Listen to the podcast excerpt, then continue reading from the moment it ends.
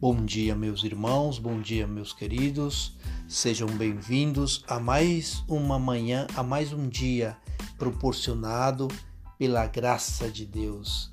E seja grato porque você está recebendo de graça. Tudo bem? E eu quero que o teu coração se exploda de alegria, porque Todos os dias é um motivo para estarmos alegres. Hoje eu te trago duas palavrinhas para nós meditarmos, para nós refletirmos. Hoje eu vou te trazer dois princípios. O primeiro princípio que eu te trago hoje é o princípio da verdade, tá bom? O inimigo é o pai da mentira. Todo mundo já ouviu falar nisso, correto? E ele tenta usar as nossas bocas para que a nossa vida seja uma verdadeira mentira. Porém, não existe vida próspera construída em mentira, de forma alguma. Toda vida fortalecida é construída em verdades, correto? Desde as mais simples às mais complexas. Nenhuma mentira é sustentada por muito tempo, nenhuma.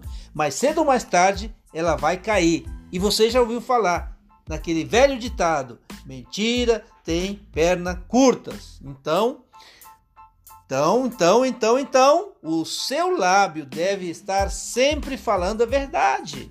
Pois é, pois o pai da mentira não é Deus. Deus é o pai da verdade.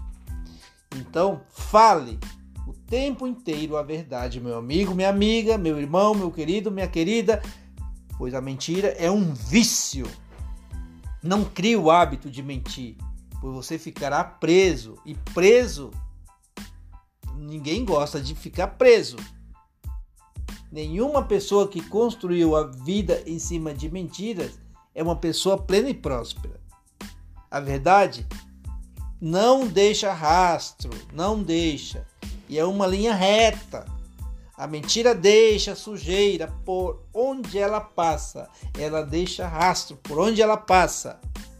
O princípio da verdade não aprisiona corações nem pessoas. Pega essa chave, não aprisiona. A verdade sempre vai te exaltar e a mentira sempre vai te humilhar. Simples assim. O segundo princípio que eu te trago é o princípio de conselheiros.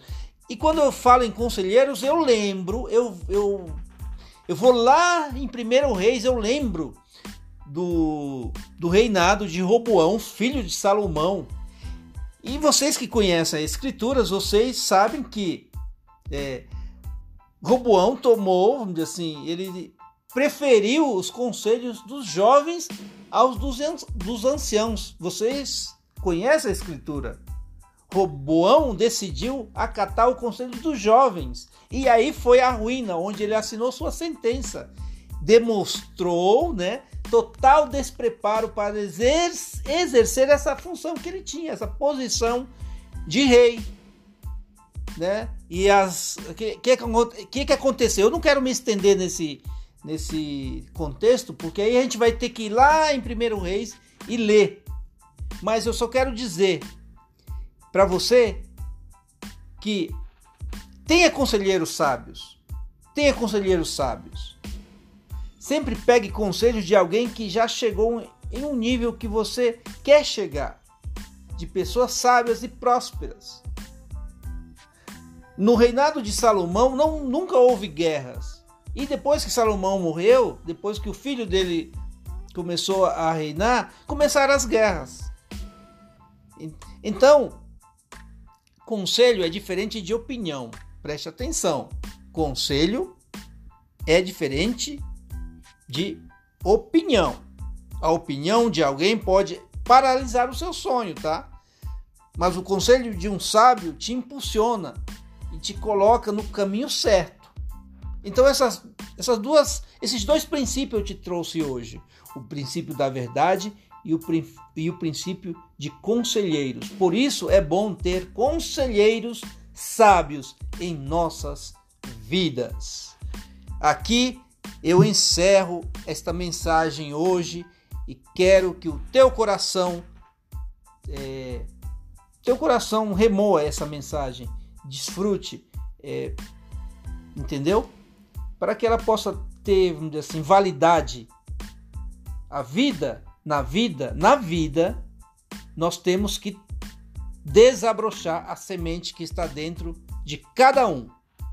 Então desabroche essa semente. Um beijo no coração. Seja, tenha um dia feliz, você e toda a sua família. E até um próximo EzioCast.